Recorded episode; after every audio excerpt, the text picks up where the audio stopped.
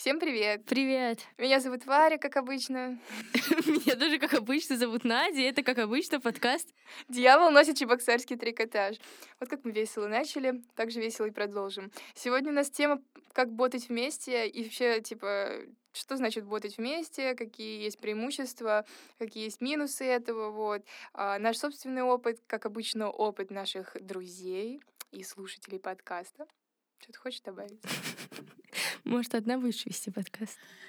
Друзья, это очень сложно записывать с самого начала, вы не представляете. Потом все как-то легко идет, а вот сначала мы мучаемся. Третий выпуск, что мы обсуждаем? Опять говорим про учебу, потому что тема этого сезона учеба, и мы еще учимся в школе. Все еще. Сегодня мы, кстати, писали итоговое сочинение. Да. Ты к нему готовилась? Ботала к нему? Я не ботала к итоговому сочинению потому что я посчитала то, что я выше всего этого. Единственное, утром я посмотрела краткое содержание отцов и детей, на всякий случай, если мне какая-нибудь стрёмная тема попадется, и нужно будет приводить э, не мои любимые произведения, а нужно будет что-нибудь, знаешь, там умное привести, условно говоря. Вот. Но я сегодня выбрала два произведения, которыми я аргументировала э, свою позицию. Это была книга «Ешь, молись, люби» Элизабет Гилберт и а, «Рана» Оксаны Васякиной, про которую я сегодня расскажу в конце выпуска. Надя? Я тоже не ботала к итоговому сочинению, но вопрос был, собственно, в этом. Да, и что такое ботать? Вот ты сказала, что ты готовилась к итоговому сочинению, но не ботала. Что для тебя значит ботать? Чем это отличается от просто подготовки к экзамену или от просто учебы, на твой взгляд? Давай так вот, моя первая ассоциация в голове, которая появляется после слова «ботать», а, я представляю заваленный стол бумагой, а, кофе, много кофе, много кружек кофе или большой термос кофе, ноутбук, красные глаза от недосыпа и Э, наверное, просто многочасовое сидение за столом, когда тебе нужно освоить какую-то огромную тему или подготовиться к какому-то масштабному событию, типа экзамену, олимпиаде. Наверное, самая большая разница в том, что я не считаю, что вот когда делаешь домашнее задание, ты прям ботаешь. Ну, то есть ты скорее делаешь домашнее задание, а ботаешь ты, когда у тебя впереди какое-то супер важное событие. Да, я с тобой согласна в том, что бот и ботанье, не знаю, какие там ботать, это про интенсивную подготовку, многочасовую, как ты упомянула. Ну, ботать — это вообще такой, наверное, учебный, учебный жаргон, учебно-школьный жаргон. Когда я только услышала это слово года четыре, наверное, назад, вот в седьмом классе, это был, наверное, какие-нибудь паблики ВКонтакте, которые пропагандировали там учебу, там какой-нибудь стадий лайф. Вот в моем окружении ни я, ни мое окружение мы не употребляли просто это слово. Я намного позже узнала, только когда в лето приехала на январские школы. Ну да, вот когда ты попадаешь в такую среду, а у меня просто эта среда началась не с январских школ, именно вот как-то с каких-то пабликов ВКонтакте. И, в общем, мне это слово очень не понравилось, и я прям старалась его не использовать, я восставала против него. Сейчас ты сдалась, да? Ой, да, сейчас я сдалась. Ты просто теперь не ботаешь. Мне кажется, что я никогда не умела особо ботать, просто потому что мне особо не приходилось. Для меня бот, ботать ассоциируется, кстати, скорее с какими-то техническими типа, предметами, физика, математика, программирование особенно. А я знаю почему, потому что как бы как можно, например, ботать литературу. Вот То есть литературу там ты можешь читать или писать сочинения по литературе. Но вот я не представляю, что такое ботать литературу. Язык не поворачивается назвать Потом ботать. ботать. А нет, ну ботать русский можно, если ты к ЕГЭ по русскому готовишься. Да. Получается, ботать это про, фор... про именно что-то формальное. То есть, когда ты готовишься к ЕГЭ, даже к ЕГЭ по литературе, то ты ботаешь там литературу, ты зубришь условно эти термины. Да, вот это, кстати, хорошо ты сейчас сказала, потом я поняла, что воспринимаю слово ботать как не просто учиться и проходить материал, а проходить материал, чтобы подготовиться к какому-то формату. То есть все очень четко и формально загнано в рамки. То есть э, у ботать, как мне кажется, есть какая-то конечная цель. Нет, да, естественно, ты можешь ботать, например, в течение месяца, но у тебя есть конечная цель вот этого бота в течение месяца. Ты, например, написать олимпиаду. Это как заботать все раз. Ну, как бы выиграть все раз тоже говорят, но вот именно в нашем комьюнити чаще всего ты услышишь реально, типа, я жестко заботал все раз, у меня есть 500 тысяч. Или слил. В общем, в нашем прошлом выпуске мы как бы уже говорили о том, что... Готовиться к контрольному можно с помощью э, своих друзей. Ну, то Эксплуатировать их. Ну, просто готовиться можно с кем-то, а можно готовиться одному. Это, конечно, все зависит конкретно от человека, от того, насколько он хорошо умеет концентрироваться, насколько он экстравертный или более интровертный. Вот. Но вот что касается меня, я, наверное, предпочту ботать в одиночку или с какими-то очень близкими друзьями, и когда мы ботаем что-то вместе, то есть э, что-то общее, да. А если вот так вот просто, допустим, сидеть в библиотеке в большой компании, наверное, это не очень мое. Почему? А я отвлекаюсь. И мне очень некомфортно. Вообще, я смываю косметику, вот сажусь за стул, как-то я уже выгляжу по-домашнему, все, я как бы уже в домашней одежде. И в библиотеке ты так не можешь. Я люблю реально, типа, кофе поставить рядом и как-то это более расслабленно делать. Если я в библиотеке ботаю, и тоже чаще всего, если я сажусь в библиотеку ботать, я делаю это одна, я сажусь в тихий зал, и как бы, чтобы не было лишних звуков и так далее. Или делаю это в своей комнате все-таки. То есть для тебя здесь важен фактор того, что ты можешь отвлечься, и тебе важно да. не отвлекаться. Много отвлекающих факторов у тебя, в общем, существует, да?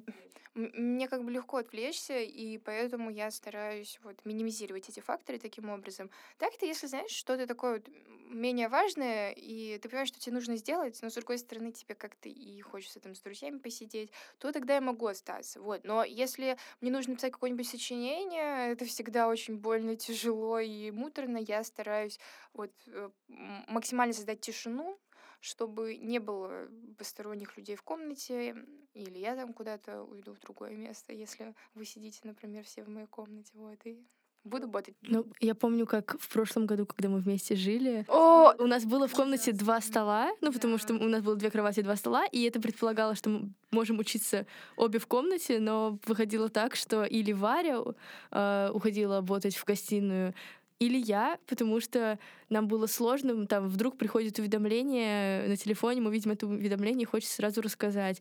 И на, на самом деле вот друг для друга мы являлись очень сильными отвлекающими факторами. Сейчас это, сейчас это тоже не ушло. Почему?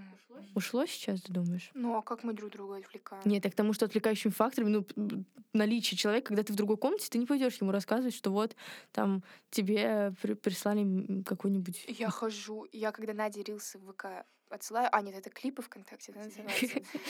Шкринж, у, зашквар. Я прихожу ей и говорю, Надя, я тебе скинула клип ВК, посмотри, пожалуйста. Мне нужна реакция. Ну, у меня все таки наверное, разум как-то срабатывает, и я понимаю, что если человек в другой комнате, то я его не пойду отвлекать. И поэтому наличие близкого друга рядом — это сильный отвлекающий фактор, но с другой стороны, если этот друг тоже ботает, то это и сдерживающий фактор от того, чтобы взять телефон, полистать ленту или уйти погулять, я не знаю, по коридору, кто этим занимается. Но... Каждый же человек сидит и идет гулять по коридору. Ну, просто там а, открыть лишнюю не ту вкладку.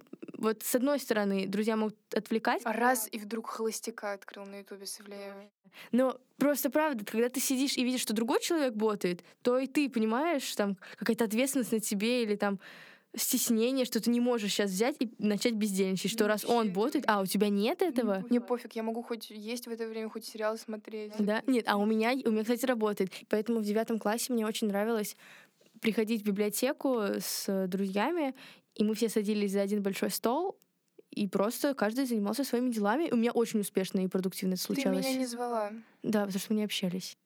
К своему IB готовилась. Ты меня не звала с тобой ботать. В общем, вот. И, э, но я в целом, конечно, предпочитаю тоже, наверное, в одиночку учиться. Просто я чувствую себя так комфортнее. И плюс ко всему, в одиночку у меня учеба случается чаще в моей комнате где я могу там и сесть на кровать, что-то попечатать, или почитать, или посмотреть, ну, например, учебный фильм, и вернуться за стол. И в целом у меня просто тело больное, измученное 13 годами танцев, и поэтому мне часто надо менять положение, в котором я сижу, лежу, стою, и если я нахожусь в общественном пр- пространстве, мне становится неловко, что я каждые 10 минут перекладываю ногу с ноги на ногу, хрущу там шеей, разминаю спину, потому что мне кажется, что я как-то напрягаю людей тем, что я... Ну, в общем, это такая... Я думаю, на самом деле, им наплевать. Да понятно, что всем наплевать, да. Вообще, всем на вас наплевать, друзья. Но какая-то неловкость есть, когда ты в своей комнате, ты там можешь хоть за голову на стенку ногу задрать. Я так часто делаю. Мне очень удобно. Я больше не приду к тебе в комнату, не постучавшись. Скинешь клип ВКонтакте и, при... и придешь. Кстати, у тебя нет такой проблемы, что вот когда ты ботаешь в одиночку, высок соблазн там взять телефон. Как ты с этим борешься? Или там ты его, например, отключаешь. Помнишь, еще года два назад было приложение Forest? Ты застала это? Да, я застала. Ну, сейчас есть. Оно сейчас, наверное, есть. Кстати, да, если кому-то, у кого-то прям сильная зависимость от телефона, попробуйте приложение Forest, и наверняка есть много других. Вы там ставите таймер на время, которое вам нужно, там на 40 минут, и эти 40 минут растет дерево. И оно, ну, в общем, телефон блокирует все приложения, кроме, кажется, браузера, камеры, смс и телефона. Кстати, классно, но я, честно, не пробовала, потому что у меня обычно севший телефон. Единственное, э, вот что, я как бы редко отвлекаюсь на телефон, но вот, например, если я делаю математику, и мне нужно проверить что-то в фотомэфе, я могу зайти, и забыть, что я хотела проверить фото Мэфи, и я начинаю что-то типа листать, скроллить ленту. И поэтому я просто удалила социальные сети. Ну, как бы на этот период, потому что мне реально не хочется отвлекаться. Таки в том году, когда я уходила в Common с ноутбуком, и я знала, что мне телефон не пригодится, mm-hmm. я его оставляла в комнате и уходила в Common. И, ну, встать и дойти за телефоном, ну, отстой какой-то, да?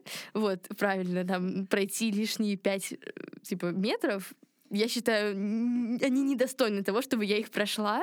А, мои ножки там. Ты же больная, измученная, 13 лет занятий танцами. Ты сказала про то, что можно убрать в другую комнату, а еще можно просто перевернуть экраном вниз. И что?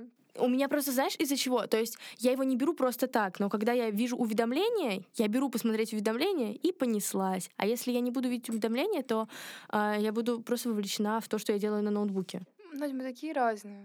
Я наоборот, вот если я вижу уведомление, у меня есть мотивация вообще не заходить больше никогда в это приложение. Уведомление — это не всегда сообщение от кого-то. Это лайк поставили на сторис, например. Так у меня нет уведомлений никогда в социальных сетях, кроме Телеграма. Кстати, вот зачем реально тебе уведомления социальных сетей? Я никогда не понимала людей, у которых стоит уведомление со всех, извини, приложений, буквально со всех, и просто каждую секунду у них зажигается типа экран, либо вот этот режим, когда фонарик включается на каждое уведомление. И я я просто думаю, господи, зачем? У меня, у многих друзей так стоит, и я искренне не понимаю. А нет, они же стоят опционально, и просто я их не отключала. Да, я понимаю, но зачем? Ну, в Инстаграме тоже приходят сообщения. Да, но ты все равно стабильно заходишь в Инстаграм, там, не знаю, раз в час. Зачем тебе уведомления? Ну, я не знаю, я все равно вас не понимаю, дикие люди, у которых уведомления больше, чем, типа, с двух приложений. Вот у меня буквально, у меня есть уведомления с Телеграма, и причем только с чатов с людьми, и вот с нашего группового женского чатика, потому что я всегда должна знать, что происходит. Правильно. Вот. С WhatsApp есть, потому что я там с родственниками общаюсь с Яндекс Почты, потому что мне там Кирилл Горбунов пишет про занятия по прокрастинации. Это наш психолог школьный. И все. Uh, а, нет, еще вот с под... Apple подкасты, но я там всего подписана на два подкаста. Но я слушаю больше, на самом деле, просто подписана только на два, чтобы уведомлений много не приходило. Ну, может, кстати, это make sense. Да, конечно, это make sense. Просто я не думала о том, что их можно отключить. Ну, как-то мне они не мешали. Вот, дело в том, что они мне не мешали, соответственно, я не задумывалась о том, как бы их отключить. Но ты сейчас сказала хорошую вещь, и, может быть, я отключу уведомления от всяких приложений по типу фитнес Apple. Ты не пользуешься им, наверное. Да, но оно мне постоянно присылает, сколько шагов я приш... прошла, сколько мне надо пройти шагов до конечной цели на день. Я не ставила эту цель. Ты нахаживаешь вечером шаги? Да. Говорю же, по коридору хожу. Друзья, отключайте уведомления, пользуйтесь приложением Forest или вообще убирайте телефон в другую комнату, если ручки не можете свои контролировать. Ну, а мы продолжаем, и сейчас я спрошу на тебя такой достаточно личный вопрос.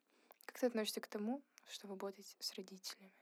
не делала даже в начальной школе домашнее задание вместе с родителями. Так никто из умных детей не делал, я тоже не делала. Ну, не знаю, мне кажется, там, типа, есть разные истории. Ну, в общем, да, я не делала, и, соответственно, такой штуки, как ботать с родителями, у меня нет. Но, кстати, это два разных варианты есть у ответа на твой вопрос. Ботать с родителями — это в плане, когда они тебе помогают, или когда вы параллельно сидите с ноутбуками, каждый делает что-то свое. Вот такое у меня, кстати, наверное, было. Там, условно, э, когда мы сидели в одной комнате, например, там, с папой, оба за ноутбуками, и просто каждый что-то делал, наверное, вот это было, да. И спокойно... А ты как относишься к боту с родителями? Случался ли у тебя такой experience? Не могу сказать, что часто, но естественно, случался, как бы мы все таки в одной квартире жили. Вот. Ну, не знаю, вот знаешь, я, наверное, никак не отношусь. Я, я очень люблю, когда мне что-то объясняют в индивидуальном порядке. То есть, когда я, например, подхожу к человеку, там, к маме или к друзьям и говорю, вот эту тему не поняла, можете мне объяснить? И мне нравится, что я могу сразу задать все вопросы. То есть, когда тебе, мне объясняют что-то на уроке, я, конечно, могу задать какое-то типа ограниченное количество вопросов, но когда я уже чувствую, что сейчас, если я задам еще один вопрос, то люди с задних парт меня уже просто съедят, я как-то все равно себя чувствую скованно. А вот в такой неформальной обстановке, там, с родителями, с друзьями, я могу задать сколько угодно вопросов, и мне это как бы очень нравится, потому что я еще глубже могу погрузиться в тему. И это хороший, весомый плюс бота с кем-то. Да. Я вспомнила, как я учила английский. Мы с мамой, у меня мама просто по образованию журналист-переводчик, вот. Э, ну, естественно, у нее прекрасный английский, сейчас она вообще репетиторством занимается. И когда вот я только начинала свой путь в этом направлении, э, я очень как бы много занималась с мамой потому что в моей школе был такой простенький английский, как и во многих, кстати, общеобразовательных школах. И мы с мамой много занимались, у нас доходило до таких истерик и ссор просто. Мне кажется, вот то, что мы посуду не били, это вот Потому что до бота с родителями надо дорасти. Да, да, мы так ссорились, я очень, очень говорю, я очень расстраивалась, когда у меня что-то не получалось, обвиняла всю маму, что она не так объясняет и так далее. Мы просто с мамой реально не могли работать это вместе. Наверное, тут должны быть какие-то все равно границы, потому что, допустим, легко, когда, допустим, тебе друг объясняет какую-то тему, сказать ему, да ты не так объясняешь и так далее, потому что там он твой друг, ты же учителю не можешь сказать, типа, чел, что-то ты мне какую-то фигню сейчас объяснил, давай-ка по-другому. Ну, нет у вас есть все равно какая-то субординация определенная, авторитет учителя. Легко, так сказать, другу, легко из этого поссориться, да, потому что вы достаточно близки, вот, это может его задеть. Поэтому, мне кажется, тут реально надо дорасти. Что я хотела у тебя уточнить по поводу совместного бота еще. Существует, кажется, два варианта, когда мы говорим про совместный бот. С одной стороны, вы просто сидите рядом в библиотеке и занимаетесь каждый своими делами, и тут от совместного бота лишь то, что вы в этом коворкинге, в этом пространстве вместе, возможно, что-то едите, вы вместе сюда пришли, вместе уйдете. А второй вариант — это когда вы ботаете одну и ту же тему, одну и ту же задачу, то есть вместе готовитесь к зачету по геометрии. И что для тебя комфортнее, что ты предпочитаешь, исходя из совместного бота, что разумнее, на твой взгляд, именно делать совместно? Я такой человек, я все постараюсь брать бенефиты, вот, или бенефиты, как правильно, плюсы, в общем, выгоду. А, я... Материал girl. Ну, есть такое. Ну, а что, мы все вообще-то материал people. Конечно, я люблю ботать с кем-то, когда от этого человека может быть какая-то польза. И это, кстати, не потому, что я вот такая, не знаю, меркантильная бич, а потому что я просто очень легко отвлекаюсь, если э, сижу, например, там с друзьями, и я начинаю что-то смеяться, сама рассказывать. Вообще, типа, я говорю, меня легко отвлечь чем угодно. Поэтому, если мы, например, садимся что-то ботать вместе, и у нас общая задача, шанс, что мы отвлечемся на какие-то шуточки-прибуточки, он меньше. Вот, то есть, вот, например, из последнего опыта мы там с девочками троем сели, зачет по геометрии, и как, ну, кто успешно подготовился, кто не очень, но подготовились в итоге. Мне пришлось переписывать, но это не потому, что я с ними готовилась, а потому что я не выспалась. Вот, это разные вещи. Я люблю, когда у нас общие задачи. Вот, например, сейчас я пишу очень много эссе в университете, и да, это очень сильно помогает, когда я, например, прихожу в комнату к девочкам, которые тоже пишут эссе сейчас, и сажусь вместе с ними. Я могу спросить какое-нибудь слово, какое-нибудь там выражение, или дать, э, почитать свое эссе, быстренько пробежаться взглядом. Вот. А, это большой плюс. Но когда, условно говоря, ты приходишь делать математику, а кто-то там делает общество знания, а третий человек вообще хочет танцевать тренды из ТикТока, ну это тяжело реально быть в одной комнате. Так у нас есть еще пару историй, кстати, как обычно, хороших от наших друзей. Ну, по поводу совместного бота, отношусь к нему вообще просто прекрасно. Э, сама часто им пользуюсь, то есть э, выхожу с друзьями куда-нибудь, просто посидеть вместе позаниматься, потому что лично меня очень вдохновляет вот эта вот атмосфера того, что все вокруг меня реально что-то вот что-то делают, чем-то заняты, учатся, им интересно, и тоже хочется взять себя в руки, начать что-то делать и получать от этого удовольствие. Это не только мотивирует, но и вдохновляет, то есть есть, э, когда я, например, работала какой-нибудь свой предмет, э, он мне надоедал, у меня там опускались руки, и я выходила с друзьями, э, смотрела на то, какое удовольствие они от него получают, вспоминала, какое удовольствие когда-то получала от него я, и тоже заряжалась вот этим всем. Поэтому совместный бот иногда очень помогает, и гораздо приятнее, чем просто сидеть, замкнувшись в своей же комнате и в своих тетрадках. Мне обычно не мешает какой-то там посторонний шум, э, музыка, не знаю, что угодно. Я могу примерно в любых обстоятельствах заниматься и выбирать, менять э, какую-то локацию, наоборот, э, очень приятно, потому что каждый раз это какое-то новое место, на котором ты еще не привык лениться, и ты пришел вот работать, и ты сидишь и работаешь. А в комнате, если ты там приходишь за свой родной стол, на котором там э, вот уже какая-то традиция вместо бота там кинцо посмотреть, это, в общем, немного разряжает продуктивность, поэтому обожаю менять места, где сидеть и заниматься. Я очень во многом согласна с Аней.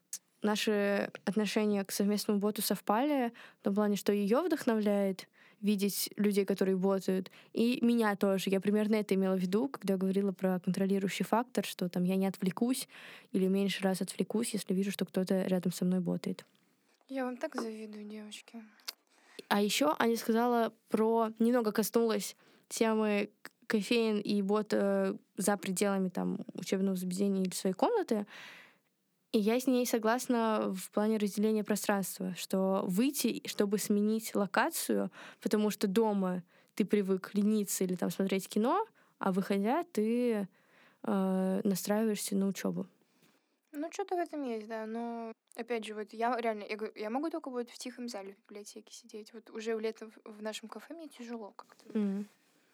Как в целом относишься к боту или там занятию чем-то, к чтению в кофейнях, в публичных местах?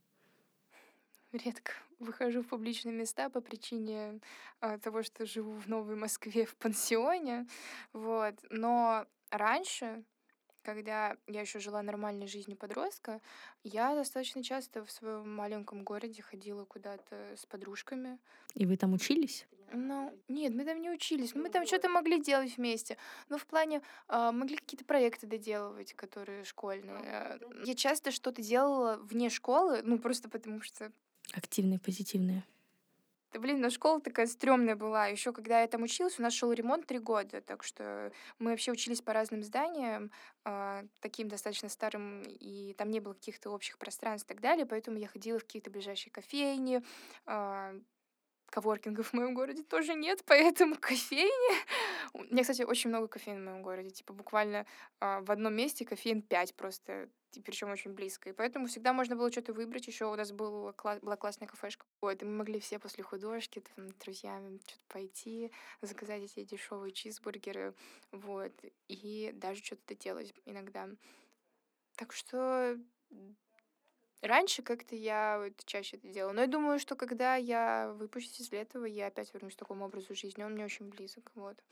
И на минутку, чтобы вы понимали, Аня имеет определенные очень высокие достижения в своей сфере бота, поэтому и Надя тоже, поэтому э, послушайте их советы, как бы их способ бота, может быть, это вам правда поможет для достижения каких-то академических или внеакадемических целей, кто знает. Ну вот недавно я писала Олимпиаду в кофейне, потому что я там бежала с одного места в другое, и я вспомнила про Олимпиаду, ну и в итоге я там села в шоколадницу, сидела, писала Олимпиаду. Хорошо написала? Ну, кстати, да, баллы пришли неплохие. Но мне больше нравится в библиотеках. Вот, например, летом я ездила в Казань к подруге, и мы пошли в Казанскую национальную библиотеку. Она как называется Национальная библиотека Татарстана.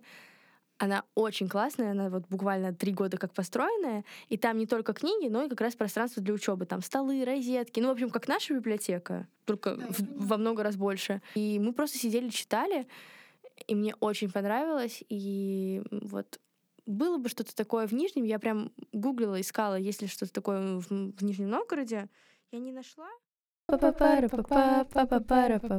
Следующая история тогда. Во-первых, я не ботаю. Я учусь, занимаюсь, но не ботаю, не ботаю. В Питере нет таких слов.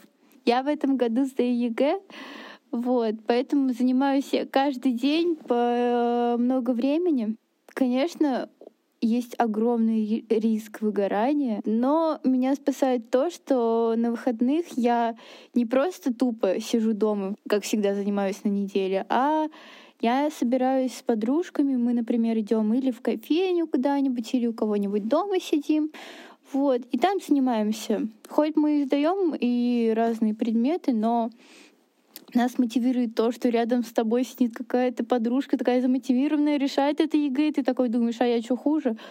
Вот. И вот так вот мы целыми целые выходные проводим. Неудобства могут быть для тех, кто, например, э, не способен как-то учиться вместе, кто отвлекается. Например, вот есть у меня подружка, которая не может э, с нами в кофейне учиться, потому что она отвлекается на посторонние шумы, и ей сложно сосредоточиться. Это нормально, но у меня два брата, и один из них орет постоянно, и я уже я могу хоть на голове заниматься, сидя, стоя, вообще лежа на голове. Поэтому для меня заниматься в компании э, только одни плюсы, потому что, опять же, рядом с тобой сидят замотивированные люди, и ты только хочешь, хочешь двигаться вперед. Когда Алина начала говорить, мы с подружками на выходные, я думала, она скажет, выезжаем отдохнуть. Я думаю, вот какая молодец, сейчас мы разовьем эту мысль, что нужно отдыхать. А она сказала, что на выходные они просто вместе собираются работать. Ну, давай так, Алину я знаю долго и хорошо, так что бывает они отдыхают, и культурно, и некультурно по-разному. Вот, как и все люди. Как ты смотришь на то, что в Питере не ботают? Ну, в Питере не ботают, потому что в Питере пить. В Питере тире пить. Нет, я не слышала эту фразу не потому, что в Питере не ботают. А, просто в Питере начинают ботать с университета. Вот в ИТМО, например, я знаю, активно используют эту фразу, у меня там сейчас брат учится. Вот. А, я знаю, что в высшей школе экономики в питерском филиале тоже используют эту фразу. А в школах как-то не используют. Алина сказала, в Питере не ботают, в Питере учатся. Но на самом деле, как мы разобрали в начале, то, что Алина описала, долгий процесс занятия каждый день по много часов для сдачи ЕГЭ, это и есть ботать. Она просто не знает терминологию Нади Фельцовой и Вари Обрядовой. Ну, как бы москвичи, петербуржцы, ты понимаешь, тут есть гэп. А мы такие москвичи, да, с тобой? Мне изначально есть чем гордиться, ведь мне повезло родиться в самом центре столицы. И пока мое сердце будет биться, я буду гордиться местом, где суждено родиться было мне. Окей, Алина сказала важную мысль про то, что в Питере не ботают. Потому что ее брат, наличие брата помогло ей... Двух братьев. Почему ты не могла слушать внимательно? Прости, Ты слушаешь только себя? Да, наличие двух братьев... Ты помог- запоминаешь только даты по истории? Наличие двух братьев помогло ей стать менее отвлекающимся человеком. И я не понимаю, почему у тебя так не случилось э, с наличием твоих младших сестер, а у меня случилось. А, у меня одна младшая сестра младше меня на 5 лет, другая на 10. Соответственно, у нас большой такой generation gap, или как мы называем это вот. А, И, наверное, до лет 9-10 у меня не было своей комнаты. Я жила со своей сестрой. И я тебе расскажу, как я делала. Если был хоть один звук в моей комнате, пока я ботаю, я так злилась, я начинала... Ужас. Я была такой злой бабой Ягой. Я шла к маме, говорила, мама... Ты ужасная понимаю». сестра. Я не ужасная. Почему ужасная сестра? Мне нужно было заниматься. Я Это шутка, поздно. А, шутка. Короче, Алинке спасибо за то, что она принесла новый поинт э, в нашу беседу. Во-первых, про то, что ботать — это не распространенный термин. Вот. Ну, я будто бы и так об этом знала, но вот теперь и вы об этом знаете. А- еще то, что младшие братья и сестры часто помогают тебе научиться быть а, более резистентным к внешним обстоятельствам. Резистентом. М. А я не знаю, есть ли такое слово на самом деле. Но просто есть вот резист, to resist на английском глагол. Но резистент есть такое, да, прилагательное? Я не уверена, что оно в русском языке существует. Ну хорошо. Но звучало красиво в любом случае. Давай следующую. Лично из моего опыта бот в кофейне или бот в коворкинге не очень продуктивное занятие. Да, я понимаю, почему для многих людей это работает. Вы приходите в какое-то новое место, которое отличается от вашей спальни, э, где у вас намного меньше соблазнов делать что-то непродуктивное. Но лично для меня, если у меня нет какой-то огромной мотивации сесть и выучить что-то, то я не буду этого делать, я буду э, заниматься любыми вещами, кроме того, как делать то, что мне нужно. И никак не спасет меня то, что я в кофейне или в коворкинге нахожусь. Ну, а что касается бота вдвоем, я не так часто это делаю, а, но это намного продуктивнее для меня, потому что в этом случае вы сидите с кем-то, у вас есть перед ним ответственность, вы не хотите подвести этого человека, вы хотите, чтобы э, не только вы, ну, для чего вы работаете, для оценки, для знаний, для результата на Олимпиаде, например, э, вы не только хотите, чтобы вы сами выучили, но вы хотите, чтобы человек напротив вас тоже выучил. Поэтому вы как бы помогаете друг другу и в процессе учите. Спасибо, Аня, за ее историю. Ты что-то хотела сказать, что что-то очень relatable. Да, про то, что чаще всего, вот если вы так соберетесь, пойдете в коворкинг, э, поднимете свою попу с кровати, ничего вообще, на самом деле, большой, короче, разницы не случится. Все фломастеры на вкус разные, поэтому... На вкус и цвет фломастеры разные. Естественно, цвета не разные. А, так вот, друзья, Ани, я вот, наверное, у Ани такая самая жизненная история для меня, видимо, с ней этим очень похожи. А, да, чисто, типа, для меня реально, наверное, мало что изменится. Если я не хочу что-то ботать, я могу прийти куда угодно и все равно не ботать это. Вот. И мне вообще без разницы, кто там занимается и чем там занимается рядом со мной. Вот. Э, в общем, я резистентна ко всему. Для кого-то, естественно, изменится, если там этот человек Надя, допустим, да. А если этот человек, как Варя, ну, мало, маловероятно, что что-то произойдет. И в этом вообще а, весь поинт да. нашего сегодняшнего выпуска, наверное, очень зависит. В целом в образовании, да и в жизни все очень зависит, все очень индивидуально. Но Поэтому... мы постарались показать разные варианты, что можно, если вам сложно работать в своей комнате и вы отвлекаетесь, часто там на свою кровать, на свою кошку, то можно попробовать ходить в кофейню. Возможно, вам не поможет, а может быть, все-таки это будет полезно. Так и с совместным ботом или одиночным. Все, все время ботали одни, попробуйте с друзьями. Может быть, это будет эффективнее, полезнее, продуктивнее. Не случится, вернетесь к прежнему. Но пробовать всегда стоит, и, наверное, это вот главное, что мы хотели показать и рассказать. Но тоже стоит упомянуть, что не нужно себя ломать а, ради чего. То есть, если ты видишь, допустим, что многие твои друзья работают вместе, но ты понимаешь, что, ну, это совершенно не твое, а, все нормально, можно продолжать как бы делать, как тебе комфортно и удобно. Но важно, если вы, допустим, пришли в какой-то тупик, возможно, какое-то выгорание, да, частично, или близки к этому, чувствуете, что все, уже от всего стали, возможно, стоит попробовать э, сменить атмосферу, если понимаете, что все равно нужно учиться. Тем более, ну, сейчас такой период, когда правда, нужно учиться, особенно одиннадцатиклассникам. Вот. А, поэтому попробуйте что-то изменить, Возможно, это поможет. И вот э, девочки рассказали сегодня свои истории, мы рассказали свой опыт. А, думаю, он вам будет полезен. А теперь рассказываем о книжках. Ой, да. Мой, мой любимая часть, мне кажется, каждого выпуска. Давай, начинай. Ох, в общем, а, знаете, кто-то донашивает вещи за родственниками. Вот. А я донашиваю книги за людьми. В общем, а, я прочитала книгу, которая называется «Рано», и которую дала мне посоветовала Надя. Я уже читала книгу э, от этого автора, тоже по совету Надя, и мне понравилась эта книга, потому что там... Э, мне вообще нравятся книги, которые э, такие достаточно биографичные, описывают, где герой-рассказчик, он как бы описывает свой опыт, и это очень интересно всегда э, читать, как-то проживать этот опыт вместе с автором. Эта книга тоже была об этом, она достаточно серьезная, она о том, как дочь, э, дочь хоронит свою мать, хоронит, э, я не знаю, как правильно ударение. Э, в общем, э, она везет урну с прахом из города, находящегося на юге России, в Сибирь, и этот путь она проделает достаточно долго, а, при этом она много осознает про себя, про свою сексуальность, как, как бы мы, то есть как будто бы проживаем с ней а, ее путешествие, ее какое-то там взросление, вот, она очень много, в общем, она как-то все открыто рассказывает, а, очень много личных подробностей, которые, возможно, кому-то не понравятся, покажется, что это должно это не должно быть написано, это должно как-то оставаться все-таки а, не рассказывать. То есть она рассказывает многие вещи, которые люди предпочитают не произносить, не говорить или стесняются этого. Она все открыто об этом пишет.